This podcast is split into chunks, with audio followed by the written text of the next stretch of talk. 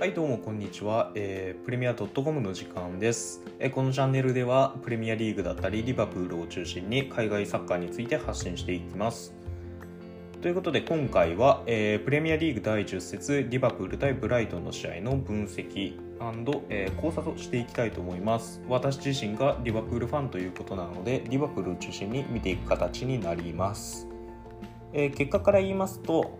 2対2の引き分けでした、リバプールホームでのブライトン戦ということでリバプールは勝ち点3を取りたかったところだと思います。今シーズンブライトンが調子いいとはいえ戦力でいうとリバプールが大幅に上回っていることもあり勝ち点3が欲しい試合でした。この試合でリバプールが引き分けてチェルシーが勝ったことによって1位プレミアリーグの順位でですね1位チェルシーが勝ち点25リバプールが勝ち点22の、えー、3ポイント差ができました。まあえっと、この試合のは悔しいんですけど、まあ、まだ勝ち点差3なので、えー、これからの試合数なんか考えますと、まあ、そこまで順位に関しては悲観する必要はないと思います。えー、ということでこの試合の簡単な流れですね本当ざっくりした流れを言いますとまず前半リバプールがですね前半の20分以内ぐらいに2点ポンポンと決めてで前半終了間際にブライトンが1点返しますで2対1で折り返して後半は、え、すごいオープンな戦いになってその中でブライトンがもう1点返して追いつきまして2対2のドローという形が、え、本当にざっくりとした流れです。でまあもうちょい詳しく見ていきたいのでまずこの試合のスタメンから見ていきます、えー、スタメンこんな感じでしたってことで今 YouTube だったら、えー、写真出てると思います。で、えー、リバプールに関して言いますといつもとの変更点というか注目するべきポイントはですね、え、今回は、え、センターバックコナテでした、えー、シーズン最初の方は、えー、マティプとファンダイクがセンターバックコンビだったんですけど今週の試合は前節に続いてコナテが出ました。まあ、これは、えー、実力通りなのか、まあ、若手だから使われてるのか分かんないですけど、まあ、コナテでした。えーと、それと中盤ですね。えー、中盤結構怪我人が出ていて、ファビーニョ、チアゴ、エリオットが怪我で使えないということで、えー、この試合は、えー、ヘンダーソンアンカーに、えー、インサイドハーフケータとカーディス・ジョーンズが、えー、先発でした。まあ、ケータ途中で怪我しちゃうんですけど、えー、怪我するまでのパフォーマンスすごい良かったですしで怪我した後は、えー、チェンバレンが出ましたでまあブライトンについても軽く触れとくとブライトンで注目なのはまあ2シーズン前までいたリバプールにいたララーナが、えー、スタメンとでビスマが久しぶりに復帰したというようなとこでとこだと思います。で試合の流れだったり得点数をもちょっと解説しますと前半の40分ぐらいまでリバプール完璧な試合運びでした。まあ早い時間に先制点取れたっていうのもあって、えー、リバプールのパススピード、えー、一人一人のタッチ数も少なくて、まあ、なかなかブライトンがボールを取れるような機会が少なくて、まあ、リバプールボール持った状態でもすごいよく、まあ、プレスも速くてねリバブライトンはなかなか苦しんでいました。えーと、リバプールは、えー、4分に先制と先制の先制点のシーンに関しまして言いますと、えファンダイクからさらに、えー、サイドチェンジですね。サイドチェンジのボールが渡ってサラーの、え、折り返しにヘンダーソンのミドルシュート、まあ、これはすごい綺麗な形でした、まあ、この得点に関しましては最初のファンダイクのサイドチェンジですね。ファンダイクのサイドチェンジは、まあ、なんか他の選手と違うところで言いますとキックのモーションが少ないんですね、まあ、なんかショートパスを蹴るようなモーションで、えーと、助走とかつけないで、えー、サイドチェンジしますので相手選手からするとなかなか予測しづらいというか準備できてない、えー、段階でサイドチェンジきますので、え対応しづらいと。あとキックの弾道が低いですね、えー、これ結構重要で、えー、同じサイドチェンジだとしてもふんわりしたボールと、えー、弾道の低いボールっていうと到達するまでのスピード違いますよね。ふんわりしているボールでサイドチェンジ来るとまあ、仮にパス精度が良くて成功したとしてもディフェンダーが詰めれるんですね。えプレスにかけれると。だけどファンダイクのフィードは、えー、とても弾道低くて速いので、えサラーが、えー、あボールを受ける側が、まあえー、相手からのプレスが緩い状態でトラップできて、まあ、そこから運びやすいというような、まあ、ファンダイクのねファンダイクが今シーズン怪我から復帰してリバプールすごい助かってるポイントでもありますねファンダイクのサイドチェンジは、まあ、そんな形で1点取りましたえー、2点目に関しましては、えー、怪我していたね、えー、怪我で途中交代になってしまった、えー、ケイタに代わって、えー、チェンバレンが入ってそのチェンバレンがね右サイドからマネに、えー、ピンポイントクロスでマネのヘディングシュートと、まあ、このしこのシーンに関しましてはチェンバレンのキック精度がね光りました。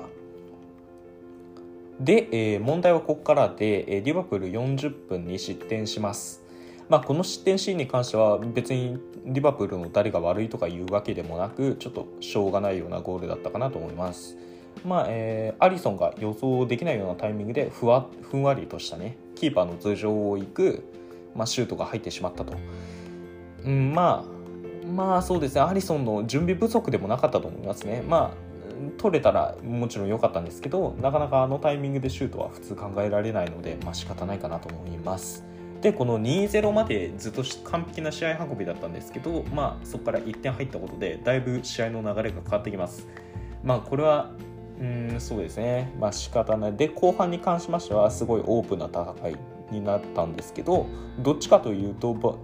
うんとブライトンの方がチャンス多かったですね。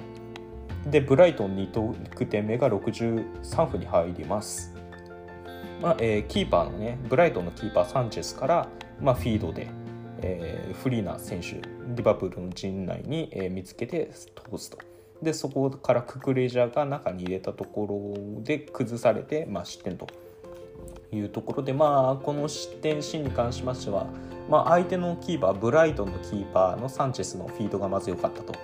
でククレジャーが、えー、中に1個飛ばしのパス入れたんですね。まあそのプレーも良かったいいプレーが2個連続しての失点なので、まあ、最後、えー、ディフェンダーをかわしたトロサールも素晴らしかったんですけど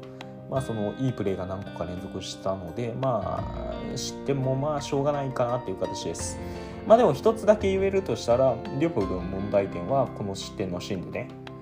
えー、リバプールの3トップが、えー、前からプレス行ったんですけど、えー、後ろが連動しなかったんですね。えー、特に、えー、まずかったのは中盤が中盤ディフェンスラインが、えー、リバプールの陣内に全然いて、なのに、えー、前線3枚が前に出てたことで中盤ギャップできますよね、えー、そこで、まあ、フリーな選手ができてしまったっていうそこの連携ミスですね、まあ、そこは改善できたと思います、まあ、そのような形で失点して2対2と、まあ、そこからは目立ったチャンスはなかったですね。まあ、ブライトン側には何個かあったんですけど、まあ、リバプールには目立ったチャンスはありませんでした。えー、でリ、リバプールで言いますと、あと南野がね、85分からまあ、85分でしたっけ、まあ、そんぐらいから出場したんですけど、まあ、まあ、ちょっと時間があまりにも短すぎましたし、なまあ、ボールにそこまで絡めず、えー、まあ、チャンスなどはなかったです。まあ、南野のせいではないんですね。ないですけど、まあ、それでこれからもまだ出場機会増えると思うんで、その時は頑張ってほしいですね。ということで、まあ、この試合、リバプールは勝ちたかったところです、実力差考えても。で、まあ、リバプールの悪かった点はさっき言いました通り、まあ、前線3枚と、えその後ろの連携がちょっと乱れた部分があったと。あと、リバプールに関しては、2-0から1失点した時これはリバプールに関してより、サッカーがそういうもんだったりするんですけど、1失点してから立て続けに失点するシーンが結構多いんですね。例えば、え CL のミラン戦ね、えー、完璧に2点取った後に、えー、ミランにポンポンと、えー、短期間短時間で、えー、点取り返されたり、えー、あと先日のアトレティコ戦ですね、え、リバプール2点取った後に、まあ、グリーズマンとか、ね、ポンポンと、まあ、1点取られた後の落ち着きですね。2-0から1失点して2-1の状態では勝ってますのでそこまで焦ることなくしっかり、え、相手をサイドに揺さぶってボール持って落ち着いて戦えばいいんですけどどうも、えー、焦って失点しまうと2122になるまでが早すぎるっていうのがありますんで、まあ、そこら辺は改善点かなと思います。えー、対しましてリバプールの良かった点に関しましては、まあ、途中で怪我してしまったんですけどナビゲーターですね。ナビゲーターのパフォーマンスが、えー、かなり向上してきています。あチェンバレンもまあ向上してるんですけどナビゲーターの方が、えー、向上が著しいですね、えー、前節のマンチェスターユナイテッド戦から、まあ、ケータのポジショニングだったり今までプレスちょっと甘いなっていうところがあったり、えー、ボール持った後の判断もちょっと悪かったり、えー、ボールもらう前の動きだったりポジショニングなんかも悪かったんですけど、まあ、ここ2試合は素晴らしくて、まあ、今回怪我しちゃったのがちょっともったいないぐらいですね。本当に悔しいですね。ケイタの怪我に関しましては。でチェンバリンに関しては確かに良くなってるんですけどまあもうまあ、ポジショニングだったり、まあえー、アスリート能力ですね、えー、プレスかけたりとかすごい速くていいんですけど、まあ、ボール持った時の判断だったりポジショニングだったりっていうのは全然改善できると思います。まあ、リバプールに関しましては今週の木曜日に CL アトレティコ戦がありますね。そのアトレティコ戦に勝てばおそらく CL グループリーグ突破はほぼ確定しますのでどう是が非でも勝ち点3取って、え、今後ターンオーバーできるような形を作りたいところです。という形で、え、今回は、え、第10節リバプール対ブライトンの試合の分析を行いました。皆さんね、こうすればよかったんじゃないかなっていう意見なんかあったら、えー、コメント欄に書き込んでもらえると嬉しいです。えー、チャンネル登録および高評価お願いします。ということでありがとうございました。